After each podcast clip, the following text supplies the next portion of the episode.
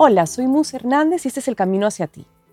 Hoy día vamos a hablar acerca de la importancia de reconocer las creencias, es decir, la manera en que, en que pensamos y cómo eso eh, realmente guía nuestra vida, cómo eso puede definir si pasas un buen día o un día difícil, así de simple.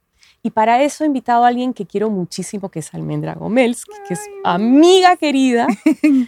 Y, Feliz de acompañarte en este programa. Y una mujer espectacular. podcast, me encanta. Estoy emocionadísima. Sí, está buenísimo. Y alguien que es muy feliz. O sea, tú eres una persona que me genera una sensación de qué bueno. de rico. es que te conozco también, ¿no? Qué bueno. Y eres una persona que has hecho mucho trabajo interior. Mm, sí mucho trabajo interior. Y entonces eh, creo que podemos hablar realmente acerca de este tema para inspirar a la gente. Ser feliz, eso justamente lo he estado viendo esta semana, qué casualidad. Han aparecido varias, varias, de varias maneras eh, el tema de la felicidad porque uno cree que la felicidad son momentos, son instantes, no es constante, ¿no? Pero la felicidad creo que tiene que ver más con uno que con lo externo, ¿no? Exacto. Entonces, si uno depende de lo externo para ser feliz, estamos un poco mal, ¿no? Estamos a la deriva. Sí, porque momentos felices sí vas a, vas a poder provocar, ¿no? Claro. Eh, con gente que quieres, con lugares bonitos, viajando, qué sé yo, ¿no? Sí. Pero mientras uno se dé cuenta que la felicidad está en cómo tú quieras que sea, si quieres que sea constante, si quieres que sea por momentos pequeños, pero tiene que ver con las creencias, justo lo que tú hablabas, ¿no? Exactamente, exactamente. Nos meten, un chip cuando somos chiquitos. Cuando somos chiquitos mm. imitamos, imitamos mucho. Patrones, ¿no? A la gente que nos cuidó, a la sociedad en la que estamos, a, qué sé yo, también asumimos asumimos cosas que no son verdad acerca de nosotros, acerca de la vida, y, eso es lo que luego se convierte en una creencia, es decir, en lo que creo que es verdad, algo así. Y pasa también con las repeticiones, ¿no? Em, pasa con eso de que, ay, qué torpe eres, ¿no? Algo tan simple que una mamá puede decirlo desde, no desde la, no desde el, que realmente creo que eres torpe, sino desde el amor, porque así me, educaron a mí y así creo que debo educarte a ti, ¿no? Entonces, qué torpe eres. Y, el torpe una vez, pero repitiéndolo varias veces, porque eso viene de ti además, ¿no es cierto? Ya lo sabemos que viene de, claro, esa mamá que, está educando. En verdad es la que cree que es torpe. ay, me muero del amor. ¿no? Entonces, Este, cuidado que se te va a caer, ¿no? O, ay, no sirves para nada qué, terribles son esas frases que las asumimos como normales, Mus. Exacto. Entonces, cuando lamentablemente, en mi caso, me di cuenta ya un poco grande, porque hice ese trabajo eh, de, buscar y, y, estar bien, ¿no? Pero y, además creo que somos de una generación que venimos de una educación y pasamos a otra totalmente distinta, ¿no? Con muchísima globalización y, entonces con la posibilidad de saber más. Exacto. Entonces este, tenemos esa, esa labor de educar a nuestros hijos desde otro lado. Desde otro lado, claro, porque por suerte, ¿no? Es que somos como un puente. Creo que todas las generaciones son puente delantero. Hay como puente, ¿no? Sí. Pero el nuestro creo que ha sido bien, muy marcado, muy marcado y muy fuerte. Entonces, Claro, ellos hacían lo que podían con lo que tenían, con lo que sabían, con lo que habían aprendido, con lo que tenían en su, en su límite más cercano, que era muy chiquito, ¿no? Desde la casa, el barrio, ¿no? Este, tu país, pero no sabías más allá. No sabías más. Entonces, este, nosotros que se nos abrieron las puertas, las ventanas y vemos todo, tenemos que saber escoger. Exacto. ¿Qué vamos a vivir? Y eso que estás diciendo es bien importante, la palabra escoger. Y esa es la diferencia entre estar en modo como supervivencia o modo como instinto reactivo mm. y entre estar en un lugar donde dices, aquí estoy y voy a escoger ser feliz, voy a escoger entenderme, voy a escoger aprender acerca de mi infancia, voy a escoger mirarme. Claro, tienes la posibilidad de decidir. Exacto. O sea, no déjate lo que tú dices, ¿no? Victimilandia, que nos gusta a veces estar ahí porque estamos cómodos, porque es lo que conocemos, ¿no? Porque sentimos que ahí estamos protegidos pero cuando mm, realmente te pones en una actitud de asumir las cosas, de hacerte cargo de las cosas, de mirar lo que no te gusta ver, ¿no? Porque eso pasa también, que no nos gusta cosas nuestras, entonces las tapamos, las maquillamos, y cuando aparecen las ocultamos y las rechazamos, ¿no? En vez de hacernos cargo. Exacto, exacto, en vez de hacernos cargo. Este, ¿Y cómo, cómo te haces cargo? Ay, no sé, yo creo que ya es, ya es, este, aprendí a hacerlo, mm, como dicen, ¿no? Cuando uno empieza una dieta, tienes que hacerla 21 días para que se te vuelva una, un hábito, una rutina. Yo creo que eso también es un trabajo, ¿no? De, de, de verlo. O sea, a mí me pasó, y, y, tú lo sabes, me pasó con, con, los cursos que tú dictabas, que fueron muy fuertes, si bien había hecho otros antes, que quizá me llevaron en ese camino, pero pero esto fue realmente revelador y sorprendente porque cuando tú realmente te, te das cuenta que mm, los errores los cometes tú y no los cometes tú por otros, sino que asumes todo lo que viene. O sea, dejas a tus padres, dejas a tus hijos y te conviertes en ti mismo este, y te haces cargo de eso cada día, porque además es, cada día yo decido subirme al carro y manejar en un tráfico horrible porque es lo que hay y entonces ya no gritarle al que está al lado, sino automáticamente decir, bueno, habrá tenido un mal día, ¿no? Ok. Pero no es fácil porque en ese momento te gana la rabia, te gana ¿no? el, el día a día, pero es estar en el presente más que nada. Es estar todo el tiempo trayéndote al presente y te vas fácilmente. Es como meditar, ¿no? Es difícil, difícil, porque los ruidos y todo te, te distraen, pero si tú te mantienes en esa línea, si tratas siempre de estar, de, regresar al yo, al, momento en que estoy viviendo, puede que lo logres. No a la primera, no a la segunda, es poco a poco, es poco a poco, pero ser consciente ya es un gran avance. Y eso es lo que hago yo todos los días, es luchar con, con las cosas que pasan, porque siguen pasando, porque no es que uno cambie y todo va a cambiar de, como de la noche a la mañana por arte de magia, es, es trabajo de, de todos los días y por siempre, ¿no? Por siempre y para siempre. Pero mira, es claro, no es que la cambia, lo que cambia es la postura de uno frente a esa misma vida. Ajá. Y es una, una postura de confianza en vez de una postura de miedo. Cuando uno está en modo miedo, es que uno conecta con estas creencias limitantes de cuando eras pequeño. Mm donde obviamente todo era escasez, había de todo, ¿no? Miedo, escasez. Yo recuerdo frases de mi mamá, por ejemplo, que, bueno, la típica de todas las madres, em, lleva, llévate chompa porque te vas a resfriar. Ah, sí llama, o sea, claro, ahora, ahora hay celulares, antes no había celulares. Yo no sé cómo hacían las madres, porque simplemente salías de la casa y no sabían cómo cuándo Desaparecías por varias horas. Sí. No, mi mamá era, me llamas de donde sea. Me ha pasado tocar puertas de casas y pedirle el teléfono fijo para llamar a mi madre, porque se había retrasado algo y dejarla tranquila. Entonces las angustias, los miedos, esas cosas que, que que son difíciles de manejar porque están ahí, ¿no? Como, como dijimos, son esas creencias que nos han, nos han metido en el chip. Este, no son fáciles de hacer, pero el miedo te paraliza, Mus. Qué bárbaro. Cuando aprendes a, a soltar también, ¿no? Quieres algo mucho, mucho, mucho y estás ahí con, con angustia. Ya viene de un lado que no es bonito. No es bonito por más que eso sea genial lo que quieras tener, ¿no? No es bonito. Entonces, a mí, bueno, ya lo he practicado bastante. Cuando suelto esa necesidad de tener eso que quiero, simplemente digo, ya, lo quiero. Voy a hacer lo que tenga que hacer, pero lo voy a, no, no me voy a angustiar. Y parece, es, es magia, es magia. Se da. Se da. Y se da cuando se tiene que dar también, ¿no? Porque a veces uno quiere ya, ya, ya, ¿no? Y eso pasa con la gente impaciente. Aprendí a ser más, más, más tranquila. Más tranquila, a soltar, a confiar, ¿no? Este, a no angustiarme, porque sí la carencia es algo que me inculcaron, por ejemplo, en casa. Ok. Entonces, este, y que de mucha gente en esa época. Era una época con bastante limitaciones económicas, en fin. Entonces, sí, pues, o sea, el, el, no tener, el guardar para mañana, el, el, pide fiado y después se paga, este, las angustias, ¿no? Este, parece mentira, eso es terrible.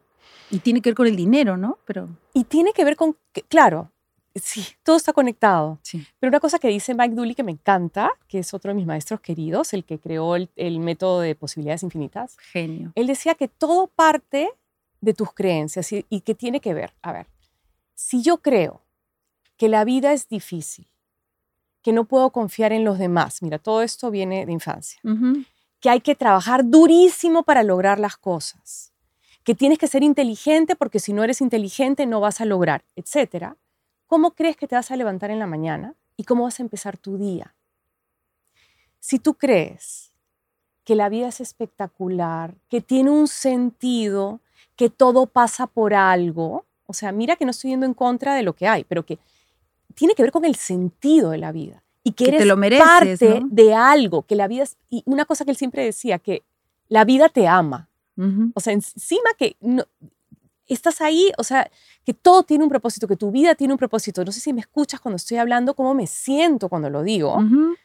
¿Cómo te vas a levantar en la mañana? Claro. Y entonces, imaginen estas dos posturas. La persona que cree que todo es difícil y que todo es injusto y que y te pueden pasar cosas, eso es miedo. O la persona que dice, acá hay una razón, todo tiene. O sea, eso ya son dos maneras. Entonces luego sucede algo.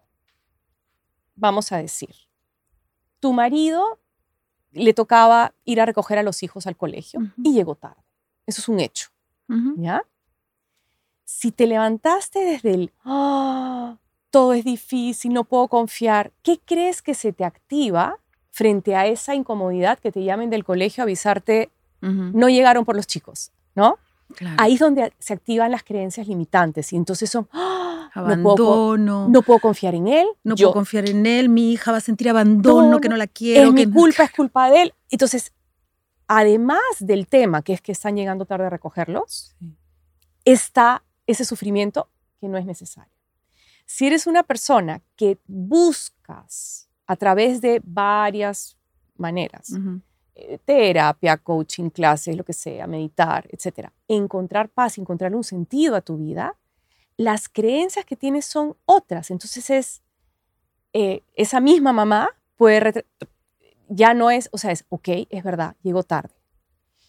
Ay, me siento, ay, qué pesado voy a permitirme lo que siento, la impotencia relacionada al hecho de que no puedo ir a recoger a los chicos. Me quedo con los hechos, no con las interpretaciones, y puedo actuar.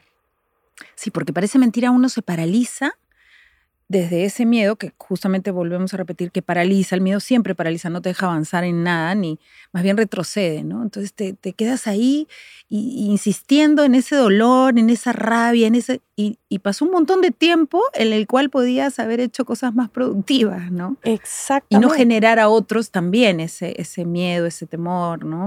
Claro, porque ahí ya se lo estás pasando a los hijos. Claro, a todos. si llega frustrado. Al marido, a todos. A todos. Sí, es un día a día. Ahora, claro, yo me pregunto a la gente que está sufriendo mucho, por ejemplo, enfermedades, o con hijos enfermos, este, claro, cuando uno escucha, por ejemplo, las noticias y, encuentras que realmente a veces no hay salida para esa gente, ¿cómo le dices, respira, toma? Claro, sería genial poder decírselos a cada uno, ¿no? Pero esto me parece increíble el que puedas eh, llegar con podcast porque realmente puedes llegar a mucha gente enseñarle desde lo básico, ¿no? Desde lo básico, desde lo... Pero mira, es que sí se puede. El es una herramienta fácil. El primer paso es realmente estar en la realidad. Entonces, no voy a hablar en general de alguien que está pasando por una enfermedad, porque no puedo ponerme los zapatos, pero puedo hablar de mí cuando yo he pasado por una enfermedad. Claro. O cuando yo he estado frustrada con falta, carencia económica, o qué sé yo, porque todos pasamos incertidumbre. Mm. Pandemia. La pandemia, todos hemos pasado por lo mismo, solo que cada uno vivir en la incertidumbre. Mm. En lo desconocido. En lo desconocido. La verdad es que lo natural es vivir en la incertidumbre, porque yo no sé qué va a pasar dentro de cinco minutos. Nosotros creemos, ahí están las creencias, que podemos controlar a partir de lo que aprendimos cuando éramos pequeños. Mm. Pero en verdad, el primer paso y lo que les invito a hacer es decir, ok, sí, estoy triste. O sí, estoy preocupada. En el momento en que te permites eso, algo pasa, como que se calma todo. Pruébenlo. Es como darle voz. Sí, estoy preocupada, estoy molesta con mi marido porque no los recogió a tiempo. Siguiendo con ese cuento, ¿no? Ese, ah, entonces la emoción surge. La deja salir. Y se procesa exactamente igual que una ola del mar. Además, la palabra tiene un gran poder, ¿no? Parece mentira, a veces uno se guarda las cosas. Ay, yo, no, la rabia, mm, no la procesas, no la, no, la, sacas, entonces queda, queda dentro esa rabia, esa angustia y, en algún momento va a salir, en el momento menos esperado o por una tontera vas a reaccionar por algo enorme que ha pasado en vez de decirlo, quizá a solas, no importa hablar solo. Pero es, este, un, es, un reconocer, que es una de mis palabras favoritas, es reconozco que estoy triste, reconozco que tengo miedo. Solo eso me ponen en la me, me lleva al siguiente paso. El reconocer la incomodidad es como un pequeño duelo, porque es un, ay, las cosas no son como yo quiero. Ya. Ah. claro. ¿Y ahora qué hago? Ahí viene el siguiente paso claridad mental y... Y el paso adelante. Y el paso adelante. Mm. Cuando no reconozco algo, ahí es donde se activan estas... Eh, son como memorias de la infancia que están relacionadas con esa sensación de incomodidad, pero muchas veces no tiene que ver con la realidad. Claro, nosotros las, las traemos a ese momento porque es lo que nos acordamos, nuestra memoria recuerda, ¿no? Es como si tuviésemos un espejo retrovisor que se activa cada vez que tenemos un reto. Y lo que surge es aquella memoria que no resolviste en ese momento. Yo lo pongo de esa manera en las clases, lo más simple. Cuando eras chiquito, no podías, pues, Eras chiquito, no podías, no podías salvar el mundo, no podías, además no podías darte de comer, no podías, se te, se activaban emociones que no podías manejar, estabas aprendiendo a vivir, a crecer, claro, adaptarte a la realidad. Y este, muchas de estas creencias están relacionadas a maneras de adaptarte, ¿no? Ajá. Este, entonces, por ejemplo, si yo creo que no soy suficiente, y eso por un lado puede haber sido doloroso. La mayoría de, de nosotros tenemos la misma. Lo que pasa que también es bueno decir que cuando uno es chiquito, cualquier cosa que, que te duela, que te, puede ser de repente ahorita viéndolo así, no estamos hablando de cosas terribles como violaciones o abusos, no, estamos hablando de cosas tan simples como, claro, eso de que volvemos al hijo que no lo recogió el papá del colegio, que tú lo pones además como ejemplo en la clase que es algo tan simple como se va a demorar, no es que te abandonó, pero esa sensación se activó de, ay, me quedé solo, todos se fueron, ¿no? Y a mí no me recogieron, a mí no me recogieron. Es, después viene, tu mamá te recoge, ay, ya, pero quedó ahí esa sensación porque fue muy fuerte para ese niñito chiquito. ¿no? y voy a agregarle a la historia, vamos a divertirnos un poco. Este, la mamá está molesta porque tuvo que ir a recoger. Claro, entonces, entonces cuando recoge, no está por más que, pero está desde el miedo, mm. desde la angustia o desde el perdí mi tiempo. Ay, amorcito, perdóname, se me pasó el día, no sé qué. Y, angustia. ¿Qué sientes? ¿Qué se activa en el cuerpo de ese niño? Mm. Esa memoria queda. Claro. Uno se olvida y luego vuelve a aparecer cuando eres adulto. Pero la idea es para terminar ese proceso emocional. Mm. O sea, es eso que se quedó ahí plasmado, que, eh, atascado, que no terminó de, salir. De, salir, claro. Y entonces, eh, regresando a, una de las, yo les llamo los greatest hits, son las que todo el mundo tiene. Yo no, no, conozco a nadie que no sienta que no es suficiente. No, pues. en algún aspecto. Claro. En alguno. Con respecto a pareja, con respecto a trabajo, con respecto a lo que sea, ¿no? Este, esas creencias tienen una razón de ser en ese momento uno cree, por ejemplo, no doy la talla, no soy suficiente. Pero eso puede convertirse en un motor de crecimiento. Ya. Y hay mucha gente que gracias a sus creencias ha logrado sobresalir en el colegio. Ir o sea, porque esa sensación es la, era el motor. Es como la adrenalina que un actor siente antes de subir al escenario, de repente, ¿no? Ese miedo de exponerse ante el público, pero que te genera además una emoción rica, ¿no? Después. Para poderte parar en el escenario y dar todo. Claro. En la historia de las personas es lo que crea nuestros recursos. Es decir, una de las cosas que yo pregunto en las clases es, hazme una lista de todo lo que te gusta acerca de ti. Entonces, por ejemplo, para ponerlos del otro lado, entonces es, ok, soy buena amiga, soy X, soy buena Pero cuesta, ¿no? Normalmente. Cuesta, ver las cosas bonitas de uno. Pero igual algunas cositas, bueno, cuesta y algunas. Las uno está más enfocado en los defectos que en la... Exacto, ese es el tema. Pero vamos viendo, por ejemplo, ¿no? Eh, soy inteligente, soy creativa, soy, haces tu lista, no me la tienes que contar. O sea que si, lo haces tú solito y nadie se entera, ahí como que esa sí la puedes te sueltas más, ¿no? Y luego vemos las creencias que surgen en la clase. Y lo que vemos siempre es que todo lo que ha hecho que crezcas y seas espectacular está relacionado a esa creencia de chico, mm. Donde pensa, o sea, por ejemplo, siempre me abandonan, siempre me dejan, siempre me pasan por alto. Esas son las personas que son las más contenedoras que nunca abandonarían, que son, ¿no? Sí. Entonces, también tiene que ver con el diseño de la vida. Y sí quisiera decirles que las creencias no son ni buenas ni malas. Simplemente son lo que hemos creído acerca de nosotros y de la vida en algún momento. A veces las hemos heredado, otras simplemente las imitamos, que es lo que está de moda. Y otras las hemos heredado inclusive de de gente que no hemos conocido. Exactamente. Y eso es lo más, porque cuando uno va hacia atrás y solamente encuentras a tu papá y a tu mamá, dices, pero esto no pasó por ahí. Entonces tiene que venir de, más atrás, ¿no? Viene de antes, mm. viene de antes. Y es algo, que eso también es interesante, eso lo vemos en sistémica, mm. es cuando nace una creencia, nace de una buena razón. Mira, mira, esto es interesante. Es decir, voy a hablar, por ejemplo, ahora que estamos hablando de las mujeres, etc. Este, vamos a decir, en algún momento, alguna mujer, gracias a Dios, decidió yo puedo sola, ¿no? Y salió adelante. En ese momento tuvo que luchar contra todo y con todos para poder mantenerse, para lo que sea. Pasan las generaciones y la nieta de esa mujer no consigue tener pareja, porque tiene esa creencia de que yo puedo sola y todo yo sola. Es todo sola. Todo, O sea, e, hay creencias así.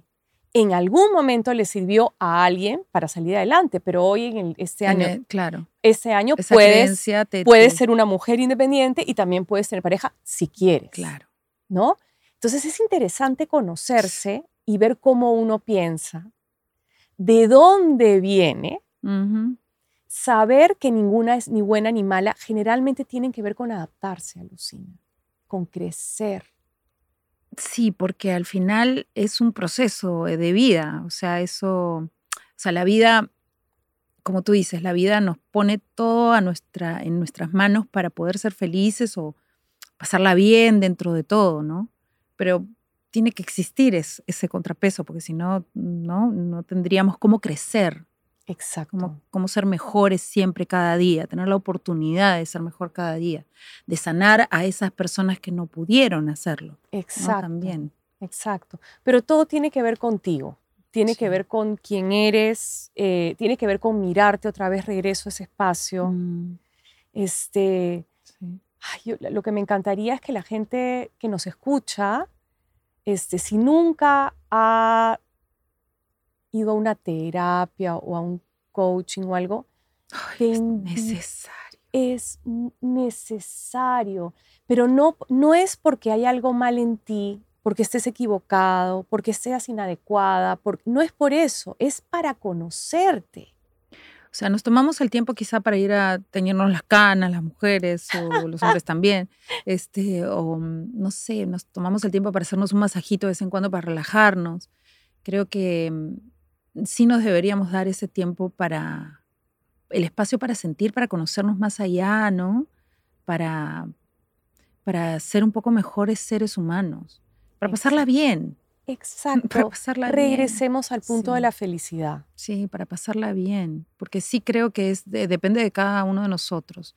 Si tú estás buscando la felicidad pues en una pareja, en, en tu hijo, en, en un trabajo, pues todo es pasajero, Exacto. todo puede ir y venir. Tus hijos al final son prestaditos, ¿no?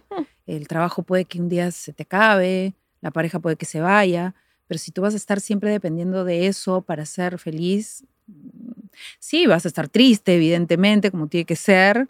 Este, si alguien te deja o, o tú dejas, igual es un rompimiento, es el acabar algo que tú tenías de repente puestas esperanzas, pero, pero tienes vida, tienes más oportunidades y encima con todo lo aprendido.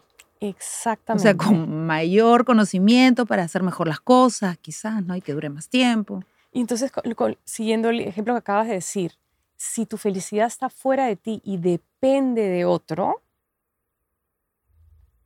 estás a la deriva y puedes tener buena suerte, suerte o mala suerte. Sí.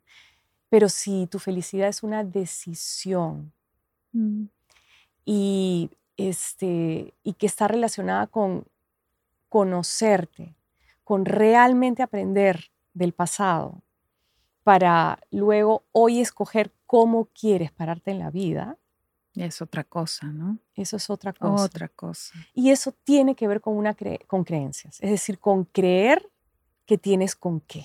Sí. Creer, por fin, ¿no? Dejar de creer todo lo malo y creer lo maravilloso que puedes ser y tener y, y- y de repente conocer cosas nuevas, facetas nuevas en tu vida que mm, por esas creencias las tenías bloqueadas y, y decías, no, yo no puedo, yo no puedo, no, no sirvo para esto, no sirvo para aquello. Quizá ese justamente, haz de repente una lista de las cosas que crees que no puedes hacer y empieza a intentarlo, ¿no? De Exacto. repente te das cuenta que puedes. Te das cuenta que puedes. En verdad la vida es cambio todo el tiempo y crecimiento. Y es hoy, así que no pierdas tiempo. ¿no? Exacto. Sí, no se pierdas pier- tiempo. No pierdas tiempo. Exactamente. Bueno, mi Mm, querida ya, se pasó tan rápido. qué maravilla. Sí, se pasa volando, Volando, una ¿no? conversación. Qué bárbaro. ¿Qué, les rico. quisieras decir a la gente así como para ir cerrando? Bueno, eso, ¿no? No pierdas tiempo, eh, date, date tu espacio. Como yo siempre a veces digo en mis redes, engríete, engríete, pero también de esta forma, ¿no? Conociéndote, este, mm, enfrentándote a tus miedos, que esas son las creencias que nos instalaron, este, y date la oportunidad de saber que puedes quizás romper esa, ese mito, ¿no? Esa, esa, esa barrera que te pusieron. Entonces, inténtalo al menos. De repente puedes descubrir cosas increíbles. Exactamente. Y bueno, yo les digo, busquen maneras para mirarse, que realmente sí se puede ser feliz. Mil gracias y nos vemos en el próximo episodio del Camino hacia